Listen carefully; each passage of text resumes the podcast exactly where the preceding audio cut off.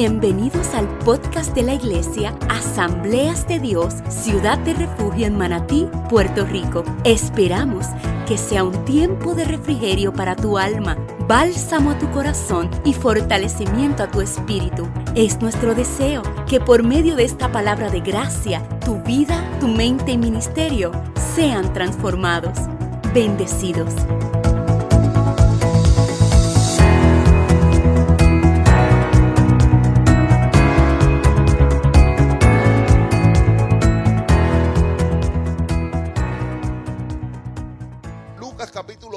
Verso 25 hasta el 37. Lucas capítulo 10, versos del 25 hasta el 37. Cuando lo tenga me dice amén, porque quiero que me acompañen ahí con la lectura. ¿Lo tienen, amado? Amén. Le hacía la gloria del Padre, del Hijo y del Espíritu Santo. La iglesia dice, he aquí un intérprete de la ley. Se levantó y dijo, para aprobarle, para aprobar a Jesús. Maestro, ¿haciendo qué cosa heredaré la vida eterna? Él le dijo que está escrito en la ley. ¿Cómo lees?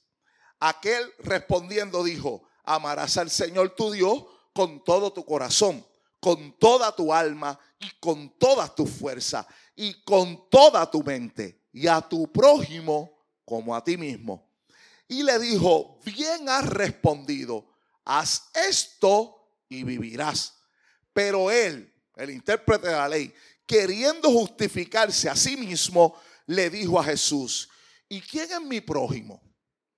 Respondiendo Jesús dijo, un hombre descendía de Jerusalén a Jericó y cayó en manos de ladrones, los cuales le despojaron, le hirieron, se fueron y le dejaron medio muerto. Entonces Aconteció que descendió un sacerdote por aquel camino y viéndole pasó de largo. Asimismo un levita, llegando cerca de aquel lugar, viéndole pasó de largo. Pero un samaritano que iba de camino vino cerca de él y viéndole fue movido a misericordia y acercándose vendó sus heridas, echándole aceite y vino y poniéndole en su cabalgadura y lo llevó al mesón y cuidó de él. Otro día al partir sacó dos denarios y los dio al mesonero y le dijo, cuídamele. Y todo lo que gaste de más, yo te lo pagaré cuando regrese.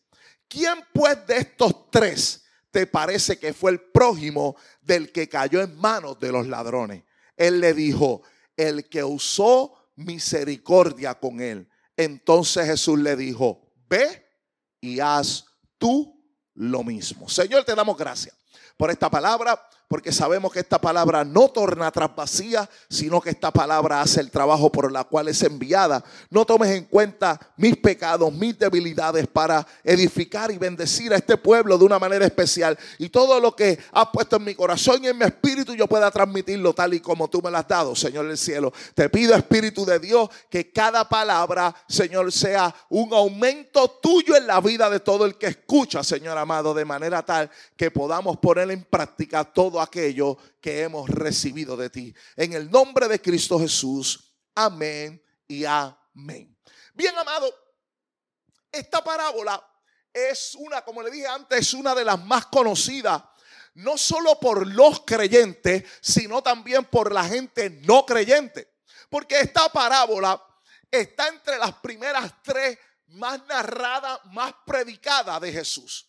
Y es interesante porque esta, esta parábola incluso se ha tomado parte de esta parábola para dichos populares dentro de nuestro país y pudiéramos decir América Latina. Porque, por ejemplo, cuando una persona ya no tiene posibilidad de que le suceda algo y de momento de repente llega alguien y lo auxilia, esta persona siempre tiene la, la forma peculiar de decir, apareció un buen samaritano y me ayudó en el camino. Porque dando a entender que esta parábola no solamente ha tenido un impacto, en todo lo que es la vida de la iglesia de Jesús cuando hablaba con este intérprete de la ley, sino que también de manera cotidiana también se ha usado incluso. No sé si usted sabía, pero en Puerto Rico hay una ley que se llama la ley del buen samaritano. Y esa ley es una ley que cobija a, lo, a todos los que tienen que ver con, con, asuntos de salud, a los médicos, enfermeras. Esa ley los cubre porque en momentos dados, una ley firmada en el 1976, porque en un momento dado ningún médico y ningún especialista quería ayudar a alguien que estaba en, en una necesidad o en una emergencia para que no lo culparan de no tener la, los recursos necesarios, los utensilios necesarios para atender a esa persona y después estas personas eran demandadas. Así que se crea la ley del buen samaritano para que cuando una persona en estado, esté en estado de emergencia y haya un, una persona de eh, cuidador de la salud, pueda atenderlo y no, si pasa algo que no sea un mal práctico graso pueda cobijarlo esta ley del buen samaritano. Así que este, esta, esta parábola es, es conocida y es porque uno de los detalles por la cual es importante conocer es que, que hace brillar esta parábola es que yo he, yo he dicho y algunos de los hermanos que ha predicado también lo ha dicho que las parábolas eran dichos o cuentos que no necesariamente eran ciertos. Y, una de las cosas que sucede con esta parábola es que muchos teólogos aseguran que esta historia sí pudo ser cierta. ¿Por qué? Porque en donde se narra y en los lugares específicos que Jesús hablaba, pasaba mucha gente por allí y había muchos ladrones también que se escondían en aquel lugar. Lo segundo que hace interesante esta parábola y diferente a las demás es que esta parábola las parábolas por regla general era para gente que seguía a Jesús que, posiblemente no tenían mucha escolaridad o intelecto, pero esta parábola es específicamente para un experto de la ley. Hace diferente esta parábola. Y lo tercero es que la mayoría de las, las parábolas no tienen contexto. O sea, Jesús no hablaba de algo antes y hablaba de la parábola. Si ustedes ven, la parábola entra Jesús hablando y dice lo que va a decir, termina y se acabó. Esta parábola tiene un contexto. ¿Cuál es el contexto? Todo lo que ocurre verdaderamente con la relación del intérprete de la ley y Jesús. Y cuando el intérprete de la ley hace la segunda pregunta a Jesús, ahí es que comienza Jesús a hablar de la parábola a este hombre. Así que esta parábola, además de ser una de las parábolas más conocidas, también es una de las más mal explicadas. Porque muchas personas viene desde un, viene desde un eh, teólogo eh, a principios de, la reforma de, eh, protestante que se llamaba eh, Agustín de Hipone, que él tomó esta parábola y a cada personaje y a cada uno de los personajes de esta parábola le dio una, una vida diferente. O sea, en palabras simples, Jesús es, el, Jesús es el buen samaritano. Nosotros somos los que nos dieron. La gente pecadora son las que nos maltrata. Y comenzó a ponerle una interpretación a cada personaje. Y amado, en las parábolas no podemos ponernos a inventar qué significa cada personaje. Porque lo que Jesús quiso decir en las parábolas es lo que escribió, lo que se escribió, lo que se dijo tal y como es, sin añadirle y sin quitarle. Así que es por esto que esta parábola en muchas ocasiones ha sido torcida porque solamente le, figuran cosas que no necesariamente Jesús dijo. Aquí va eh, eh, el contexto de la parábola. El contexto de la parábola se da. Un intérprete de la ley se levanta y le hace una buena pregunta a Jesús pero con el fin de probarlo o hacer caer. No todas las preguntas que son buenas vienen con una intención buena. este hombre no quería hacerle una pregunta a Jesús porque no sabía. Él quería hacerle una pregunta a Jesús, a ver si Jesús sabía lo que él sabía. No sé si me están entendiendo. Es un intérprete de la ley. Déjenme explicarle lo que es un intérprete de la ley. Un intérprete de la ley era un experto en la ley mosaica. O sea, en los 10 mandamientos y los 1260 decretos que habían escrito. Él era no solo un experto en esa ley, no solo estudioso de la ley, sino que interpretaba y enseñaba la ley. Si usted busca esta, este intérprete de la ley en una versión en inglés, le va a salir que este era un abogado. Era una persona que conocía toda la ley, entendía toda la ley y sabía explicar toda la ley. Y este intérprete, entendiendo que Jesús quizá tenía una respuesta contraria a lo que él entendía o lo que él creía, intentó probar a Jesús. Intentar probarle, intentó hacerlo caer, como lo hizo la mayoría de los fariseos y seduceos cada vez que Jesús se encontraba haciendo algo, ellos venían para tratar de probar la intención del corazón de Jesús. Le preguntaba, ¿recuerda a, la mujer cuando iba a ser apedreada? Ey, ey, ey, ey, esta mujer necesita ser apedreada, Jesús, porque, porque la ley dice, y la ley lo decía, la ley dice que la que es encontrada en el acto de adulterio hay que apedrearla. Y, y Jesús dijo, sí, sí, eso es lo que dice la ley, pero el que esté libre de pecado, arroje la primera piedra, porque la ley no solamente decía que había que traer la mujer, la ley decía que había que traerlo los dos que estaban en el acto. Así que había gente que intentaba probar a Jesús. Y este hombre intentó probar a Jesús. Y la pregunta que hace es la siguiente, Lucas 10:25, haciendo qué cosas heredaré la vida eterna. Es importante entender el diálogo. Todavía aunque esto se escribe en Lucas, todavía se estaba viviendo bajo la ley. O sea, Jesús llega, Jesús nace, Jesús hace su ministerio, pero mientras Jesús está cumpliendo su ministerio, todavía se está viviendo bajo la ley no se está viviendo bajo la gracia. Recuerde que la, la, cobertura, por decirlo de alguna manera, de la gracia o el completar la ley con la gracia es después de la muerte y resurrección de Cristo. Antes de eso, todo lo que se estaba viviendo era la ley. Así que este hombre le hace una pregunta importante. Le dice, ¿qué haciendo qué cosa heredaré la vida eterna? La respuesta de nosotros hoy debería ser, nada podemos hacer para heredar la vida eterna. Usted y yo no podemos hacer nada para heredar la vida eterna. Porque en este cuerpo, este cuerpo mortal, nosotros no tenemos la facultad de heredar algo. Solamente podemos tener vida eterna cuando nosotros nos unimos por medio de la fe a Cristo Jesús. Porque esto es una obra de gracia por medio de Cristo. Pero Cristo hasta ese punto no había muerto. Así que Jesús hace lo que no debería hacer. Y es contestar una pregunta con otra pregunta. ¿Alguien sabía que usted no puede contestar una pregunta con otra pregunta? ¿Alguien sabía eso, verdad? No se debe contestar una pregunta con otra pregunta. Pero Jesús, entendiendo la postura del corazón del hombre que está preguntando, entonces Jesús mira la, pregunta. Y mire lo que Jesús le dice. Lucas 10, 26, Jesús le dice, ¿qué está escrito en la ley? ¿Cómo lees? Mira, mira, mira qué habilidad la de Jesús.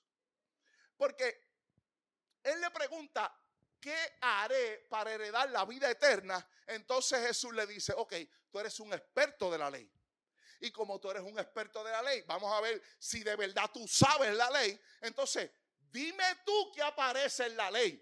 No solo qué aparece en la ley, sino que dime tú cómo la ley. En palabras simples, Jesús le está diciendo, no solo lo que está, sino cómo la interpreta. Pues tú eres un intérprete. Así que yo quiero saber qué es lo que dice la ley, pero quiero saber qué tú interpretas por ella. Y este hombre, este hombre experto de la ley, mire lo que hizo. Citó dos pasajes del Antiguo Testamento. Citó primero Deuteronomio 6.5 y luego citó Levíticos 19, 18. ¿Qué dice Deuteronomio 6.5? Deuteronomio 6.5 dice, amarás al Señor tu Dios con todo tu corazón, con toda tu alma y con toda tu fuerza. Deuteronomio 6.5. Y después Levíticos 19, 18 dice, no te vengarás ni guardarás rencor a los hijos de tu pueblo, sino amarás a tu prójimo como a ti mismo. Así que este hombre no solo era un conocedor, sino que citó dos textos importantes para dar la respuesta a Jesús que se necesitaba. Y yo quiero que usted entienda esto, amado, porque a veces hablamos mal en contra de la ley, pero la ley es la esencia de Dios. La gente hoy dice, yo vivo en la gracia, ya no tengo que hacerle caso a la ley. No, no, no, no, no la ley, ni el mismo Jesús quebrantó la ley. Él dijo, Jesús hablando, él dijo, yo no he venido a destruir la ley, yo he venido a complementar la ley. La ley eh, eh, fue establecida por dos cosas. Anote esto porque esto, esto le va a bendecir. La ley fue establecida por dos cosas. Número uno, para vernos ante la perfección de Dios. la ley es el estándar, la regla que nos dice a nosotros cómo nosotros nos vemos ante la ley que Él creó. Él es un Dios perfecto. La ley está hecha para cuando nos midamos contra ella, decir, wow, qué perfección la de Dios. Y lo segundo que, este, está hecha la ley, que fue establecida la ley, era para saber que no podemos cumplirla y necesitamos un Salvador. Porque cuando te miras ante la ley, tú dices, wow, la perfección de Dios. Pero tú y yo sabemos que tú y yo no podemos cumplir con esa ley, que necesitamos alguien que nos ayude a complementarla. Y ahí es donde entra Cristo. Ahí es donde Cristo entra para decirte, Tú no puedes cumplir la ley. No hay manera que tú la puedas cumplir. ¿Sabe por qué? Pues le voy a explicar cuál era el problema. El, el problema de la ley. Habían dos cosas que, que, que, tenía problema la ley. La ley tenía el poder para señalarte, pero no tenía el poder para restaurarte. O sea, en palabras simples, la ley lo que siempre estaba marcando era tus defectos. Cada vez que tú codiciabas, estás codiciando. Pero no tenía poder para decirte, te levanto de la codicia. No, estás codiciando y punto. Ese, ese era, eso era lo que hacía la ley. Y la ley no tenía el poder para levantarnos, pero la ley tampoco puede ayudarnos a salvarnos. O sea, en palabras simples, si yo puedo guardar toda la ley, pero infringo una sola. Con una sola yo soy culpable de toda la ley. Así que usted podía andar derechito en un montón de cosas, pero había algo que, que cogiaba, así que era culpable de toda la ley. Por eso es que viene Cristo.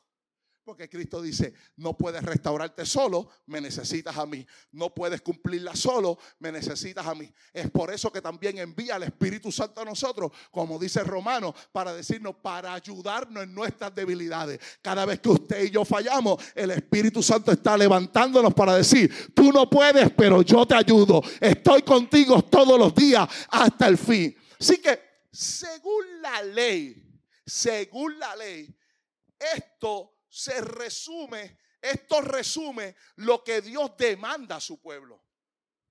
Según la ley, estando escrita hasta ese momento, para que alguien pueda ser salvo, tenía que amar a Dios con todo su corazón, con toda su alma, con toda su mente y con toda su fuerza. Y lo segundo que tenía que hacer era amar a su prójimo como a sí mismo. Es por eso que cuando usted va a la ley, los diez mandamientos, no los voy a tocar todos, porque no, no, no quiero extenderme mucho, pero según la ley, se resume, la ley resume lo que Dios demanda a su pueblo. Los primeros cuatro mandamientos habla de lo que tiene que ver con Dios y los otros seis mandamientos habla de lo que tiene que ver con el prójimo. Por eso usted verá que empieza primer mandamiento, amarás a tu Dios sobre todas las cosas. Segundo mandamiento, no tomarás el nombre de Dios en vano. Tercer mandamiento, santificarás la fiesta en nombre de Dios. Cuarto mandamiento, honrará a tu padre y a tu madre. Quinto mandamiento, para el prójimo, no matará. Sexto mandamiento, no cometerá actos impuros con el prójimo. Séptimo mandamiento, no robará. Octavo mandamiento, no dirás falsos testimonios ni mentiras. Noveno mandamiento, no consentirás pensamientos ni deseos impuros. Número diez, no codiciará los bienes ajenos. Los primeros cuatro hablan de el temor a Dios con toda nuestra alma, con toda nuestra mente, con toda nuestra fuerza. Los otros seis mandamientos, cómo debemos actuar con el prójimo. Déjeme decirle esto. No, no estaba en el bosqueo, pero déjeme decirle esto. Porque hay gente que piensa que solo amando a Dios, solo amando a Dios, pueden ser salvos. Pero la realidad del asunto es que no se puede amar a Dios sin demostrarlo al prójimo.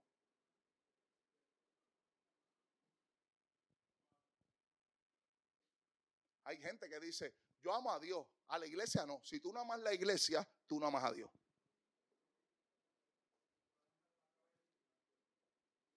Si tú no amas la iglesia, tú no amas a Dios.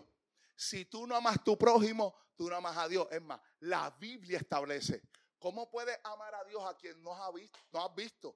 Si aborreces a tu hermano a quien tú ves. O sea, lo que te está diciendo es la evidencia, la regla para saber si tú verdaderamente amas a Dios es que tú estás amando al prójimo. Ahora, por eso Jesús una vez recibe la respuesta de este intérprete de la ley, Jesús le dice, algo interesante. Bien ha respondido. Y lo manda a hacer algo. Haz esto y vivirá. Mira lo que Jesús le está diciendo.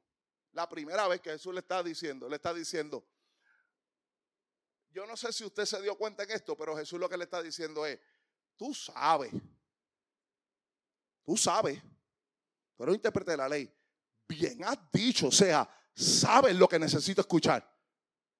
Ahora, haz esto. Jesús le está diciendo, en, dentro de lo que sabes, si no haces, no sabes.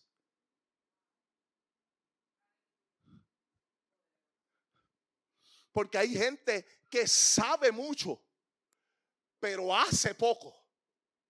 Y ante la gente habla mucho, pero hace poco.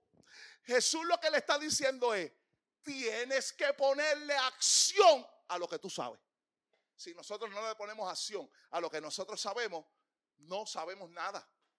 Porque no podemos demostrar ni a Dios ni a la gente que lo que yo entiendo, yo lo estoy haciendo. Así que el intérprete de la ley, después que Jesús le dice, haz esto y vivirá, el intérprete de la ley, dice la Biblia, en Lucas 10, 29, queriendo justificarse a sí mismo, le preguntó a Jesús, ¿y quién es mi prójimo? O sea, amado, escuche esto. La Biblia dice, queriendo justificarse, le pregunta a Jesús quién es mi prójimo. No es que él no sabía quién era el prójimo, es que él está que tratando de justificarse ante Jesús como que le está diciendo, este vio mi desnudez y conoce lo que hay dentro de mí. Ahora, déjame hacerle esta pregunta para tratar de, de, justificarme yo. Pero es que, ¿quién es el prójimo? O sea, pero tú acabas de decir, amarás al Señor, tu Dios, con todo tu corazón, con toda tu alma, con toda tu mente, y a tu prójimo como a ti mismo, pero tú no sabes que es el prójimo, pero tú eres un intérprete de la ley. ¿Quién es mi prójimo? Si esta pregunta me lo hubiese hecho a mí, yo le hubiese dicho, pero tú no eres experto de la ley. Pero tú no acabas de citarme dos textos bíblicos y no sabes quién es el prójimo. Ahora, el concepto de prójimo que tenían la mayoría de los judíos era que, que quien era, quien era los, el prójimo era la gente que estaba cerca de ellos. Tenían un concepto de prójimo, todo el que está cerca de mí, incluso había un concepto más profundo, porque también era todo el que hace y cumple la ley al pie de la letra, ese es considerado mi prójimo. En palabras simples, si había alguien que ellos sabían que no cumplía bien la ley, ellos decían, no, yo no me junto con ese, ese no es prójimo mío.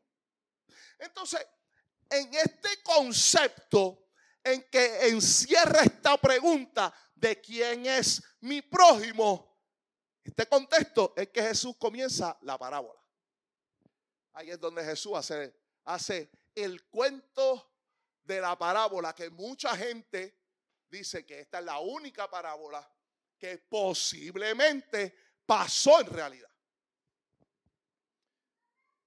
Mire, ¿cuál es la parábola? Para ponerlo todo en contexto. Un hombre descendía de Jerusalén a Jericó. ¿Por qué dice descendía? Aunque no me voy a meter en esos líos porque no quiero tomar mucho tiempo, pero se descendía de Jerusalén a Jericó porque Jerusalén estaba a 900 metros por encima del nivel del agua y Jericó a 300 metros. Así que desde que salían de Jericó, 17 millas, hasta llegar, desde que salían de Jerusalén hasta llegar a Jericó, 17 millas, 27 kilómetros, era bajando todo el tiempo por lugares bastante desérticos. Adicional a eso también eran lugares rocosos. No había carretera, no había asfalto, no había nada de eso. Y se cree que en el lugar específico en donde ocurrió o Jesús dio la intención de que esto ocurrió, era un lugar que se llamaba Adumín. Y este lugar era donde muchos ladrones se escondían entre las peñas para atacar a los que iban solos de Jerusalén a Jericó o a los mercaderes que iban desprevenidos. Incluso hay una parte en donde dice que ese, lugar allí se conocía como el territorio de sangre, que era donde casi siempre hacían las emboscadas para maltratar, robar y, y para hacer daño a la gente que bajaba. Así que cabe la posibilidad de que la parábola, aunque la parábola no dice que este hombre era judío, pero cabe la posibilidad que al Jesús hablar de este hombre, posiblemente de la intención de que este hombre, si descendía de Jerusalén a Jericó, posiblemente era un judío que descendía. Pero si, aunque no fuera judío, el intérprete, el intérprete sí era judío, porque era un intérprete experto en la ley de Moisés. Así que aunque Jesús no hubiese dado la nacionalidad del hombre que descendía por aquel camino, Jesús dio interesantemente un detalle al hablar del samaritano. ¿Por qué, amado? Escuche bien. Porque había un problema, habían dos problemas con relación a, al samaritano y los judíos. Yo no sé si usted sabe, si, si no lo sabe, yo le he dicho varias veces, pero si no lo sabe, eh, hoy lo aprende los samaritanos y los judíos eran del mismo pueblo, era Israel. O sea, ellos eran hermanos. No, esto, esto no era una nación que estaba en contra de los judíos. No, no, no, no. Esto era una nación en el mismo Israel. ¿Cuál fue el problema principal que hubo en ese lugar? El problema principal que hubo fue que Israel se dividió en el reino del norte y el reino del sur. Y cuando, cuando Israel se dividió en el reino del norte y en el reino del sur, en el reino del norte quedaron los samaritanos. ¿Qué sucede allí? Este pueblo comenzó, hay dos problemas que tienen con los judíos. El primero es que ellos comenzaron a mezclarse étnicamente con gente que no era judío.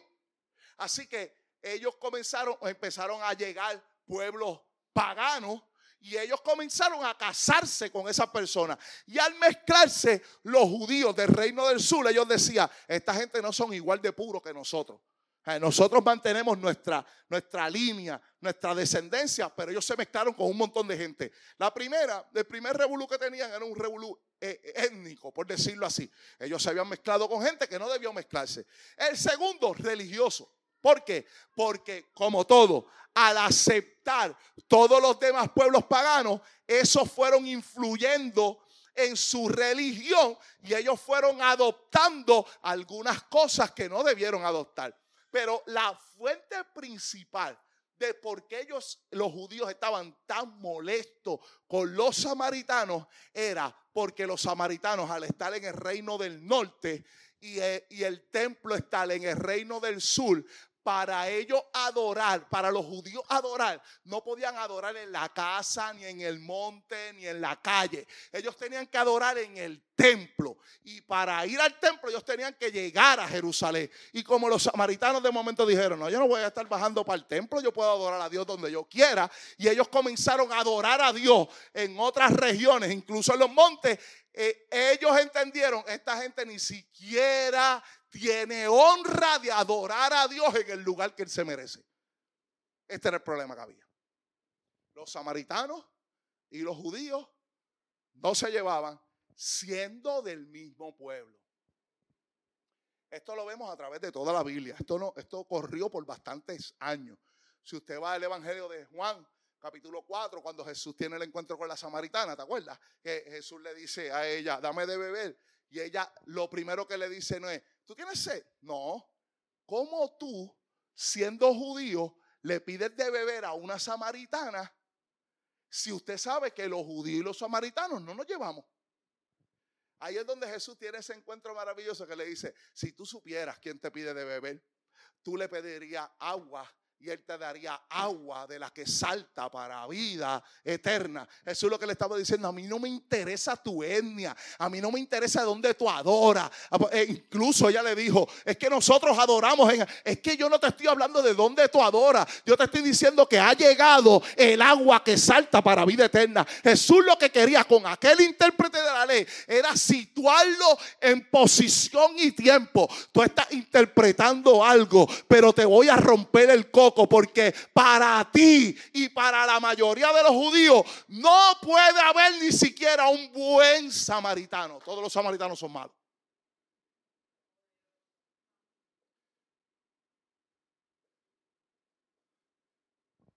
Así que la narración de Jesús es, te voy a explicar lo que pasó.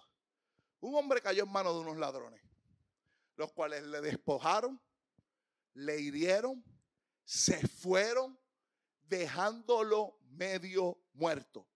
Esta palabra, medio muerto, es la única vez que se menciona en todo el Nuevo Testamento, en griego.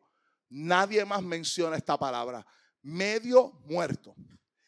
Y, y en griego es la única vez que aparece en la Biblia y da a entender, lo que da a entender esta palabra es que si no era atendido urgentemente, tendría poca probabilidad de vivir.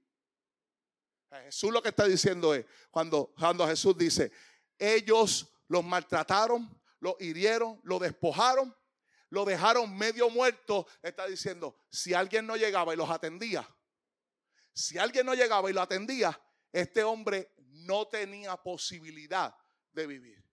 Ahora, comienza Jesús a decir. Pero por aquel lugar pasó un sacerdote y pasó también un levita. ¿Quién era el sacerdote?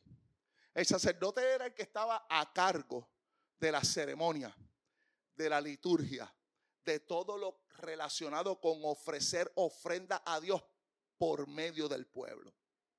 Y los levitas venían de la tribu de Leví y se encargaban a todo lo relacionado en el tabernáculo, el templo y la mayoría de estos levitas también eran sacerdotes.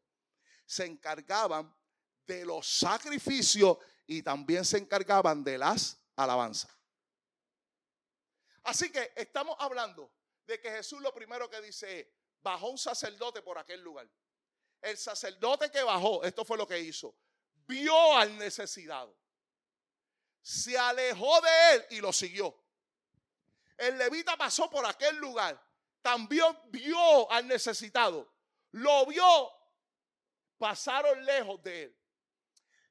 Amado, había una razón, por decirle de alguna manera, quizá una excusa para este sacerdote y este levita. La excusa era que había una ley sanitaria que decía que si tú eres parte de la liturgia de la iglesia, sacerdote, levita o todos los que estén al cargo de algo santo, si usted tocaba a un muerto, usted tenía que estar siete días separado santificándose, limpiándose y no podía tomar nada por siete días eh, eh, de cargos religiosos o de la liturgia de lo que estaban haciendo. Así que lo que da a entender, el detalle que da a entender esta parábola es que esta gente estaba más interesado en las cosas de la iglesia que a quien ellos ministraban.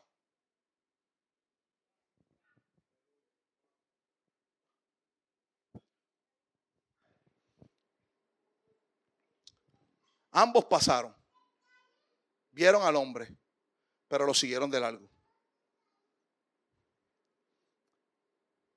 El problema de mucha gente es que aman más lo que hacen que para quien lo hacen.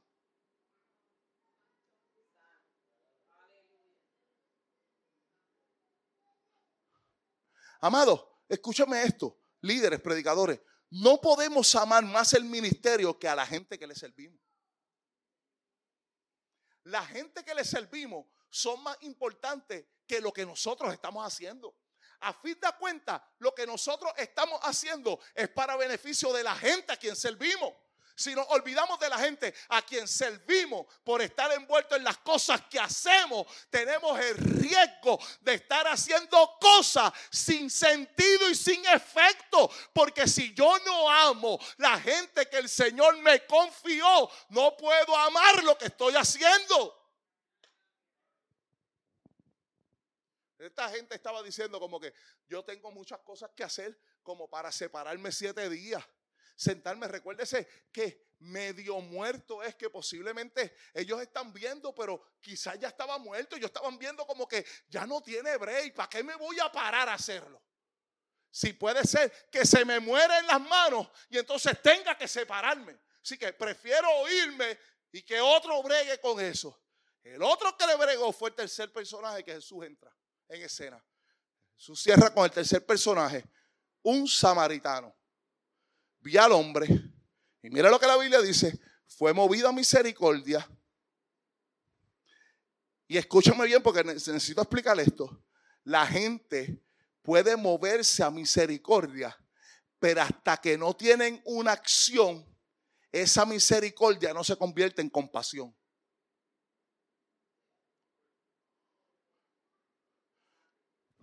Usted puede sentir misericordia de alguien. ¿Cuántos de ustedes han sentido misericordia del que te pide chavo en la luz? Sea sincero. Que usted hace, no, no, no lo quiero ver ahí. De verdad, no, no, yo no quiero verlo ahí. Con la ventana arriba, ¿verdad? No, no, no, no, no lo quiero ver ahí. Es, como que, ay, no, no. Cuando usted ayuda a esa persona que usted no quiere ver ahí, la misericordia pasó de ser algo que sentimos a ser algo que hacemos. La compasión es la manifestación de la misericordia que hemos sentido. Por eso usted verá que al final, cuando él le pregunta al intérprete de la ley, él le dice, el que hizo misericordia, no el que sintió misericordia, el que hizo misericordia, que tuvo compasión. Güey, Cristo se entregó, no solo porque sentía misericordia, es que tuvo compasión de nosotros.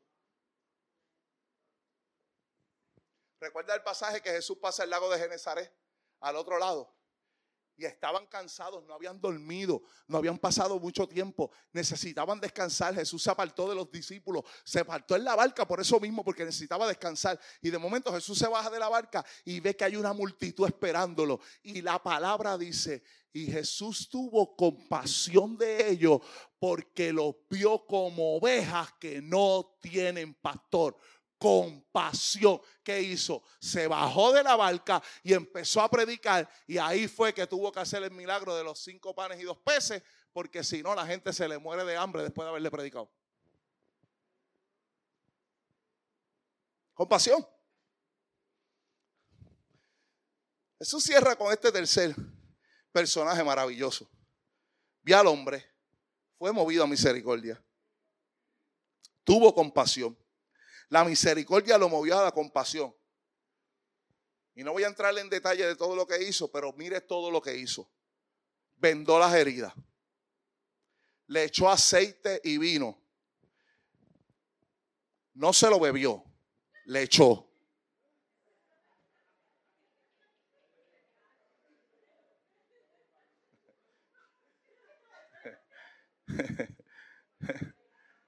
Hay gente que dice, dame a guardar esa botellita de vino por si hay algún herido de momento. Por si hay algún herido de momento.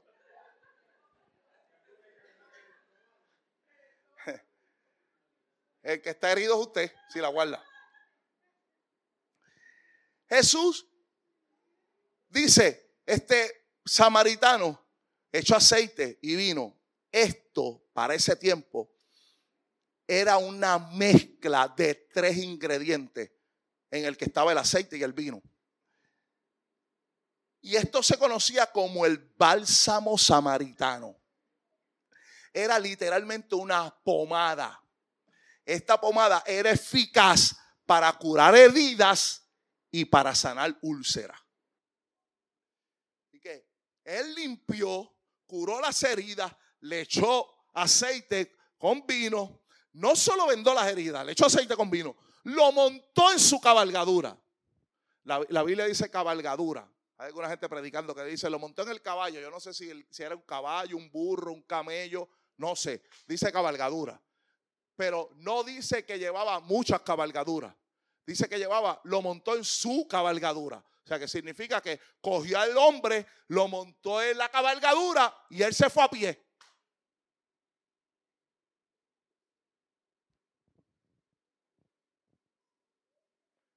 Él se fue a pie. Lo montó en su cabalgadura, el samaritano siguió a pie. Lo llevó a un hospedaje, le dicen el mesón. Era como a manera de unos cuartos que había, que tenía gente allí. Y no solo dice que lo llevó al hospedaje, sino que la Biblia dice, y cuidó de él.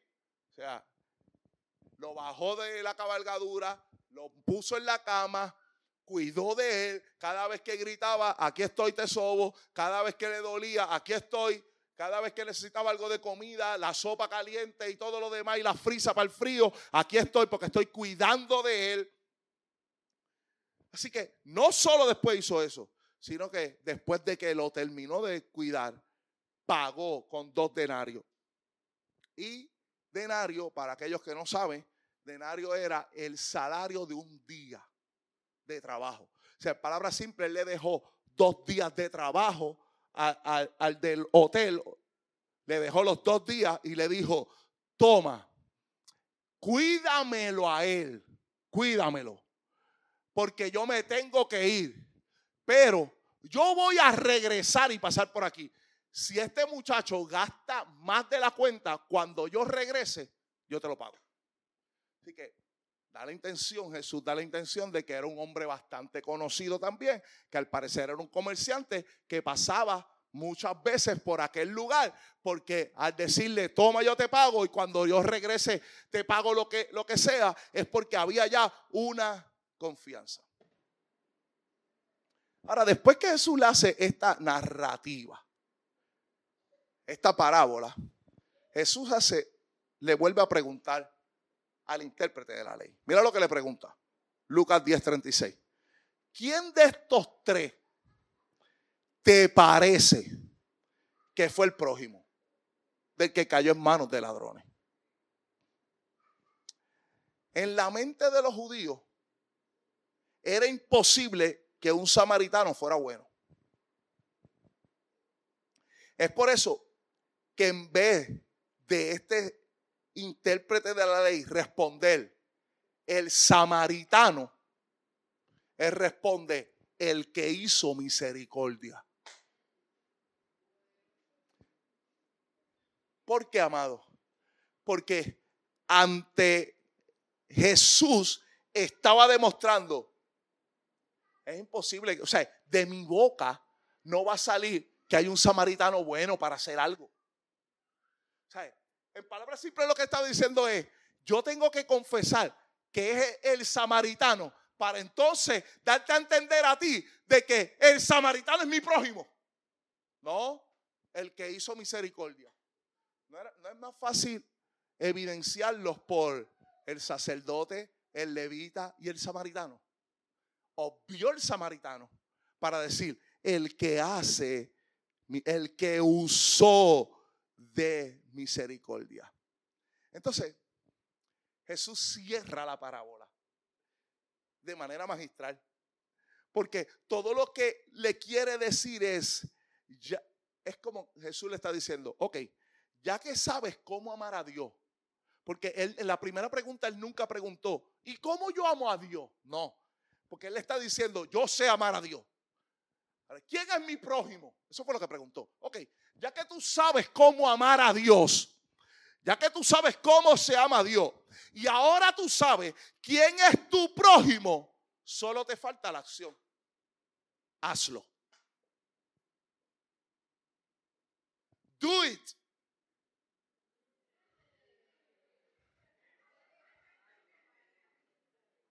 Para aquellos que están dormidos. Y no voy a seguir hablando inglés porque después me quedo aquí. Eh, tiene que haber coherencia entre lo que sabes y lo que haces. Pues hazlo.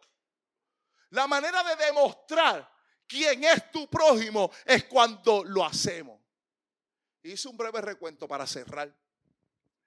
Jesús siempre le pidió a la gente hacer lo que ellos creían. ¿Usted sabe qué, amado? Casi siempre en todo lo que es, déjame ver, en todo lo que es importante, hay dos tipos de exámenes. El examen teórico y el examen práctico. El examen teórico, ¿qué te está diciendo? Yo sé, yo estudié, yo sé lo que tú me preguntas. ¿Qué hace el examen práctico? Decirte, tú sabes de verdad, demuéstralo.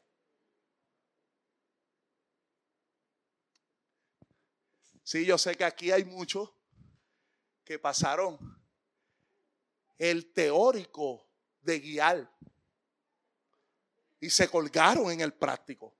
No, no, no, no levante la mano para testimonio.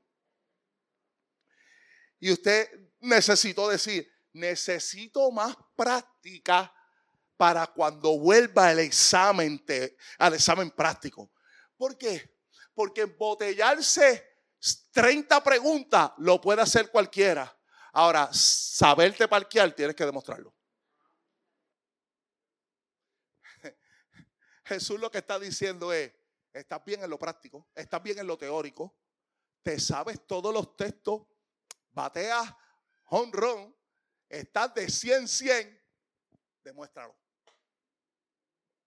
Hazlo. Ve a la práctica. Al joven rico Jesús le dijo, ay, pero es que tú sabes todo lo que se necesita. Tienes que demostrarlo. Ve, vende todo lo que tiene y dalo a los pobres. Ay, tengo que hacer esa práctica. A Saqueo que le dijo, hey, bájate de ese árbol que necesito entrar a tu casa. Baja de ahí. Tú sabes mucho, me estás persiguiendo. No, no. Yo necesito que tú practiques. Baja de donde está. A los amigos de Lázaro, ¿qué hizo? Antes de sacar a Lázaro de ahí, eh, hágame un favor, yo quiero, necesito, quítame la piedra. ¿Qué le está diciendo? Necesito una acción de ustedes, muévase, quiten la piedra para hablar. Y a este intérprete de la ley le dice, ve y haz tú lo mismo. Práctica. Necesitas demostrar. Es como Jesús le está diciendo, no me importa lo mucho que sabe si no hay forma de validar lo que hace.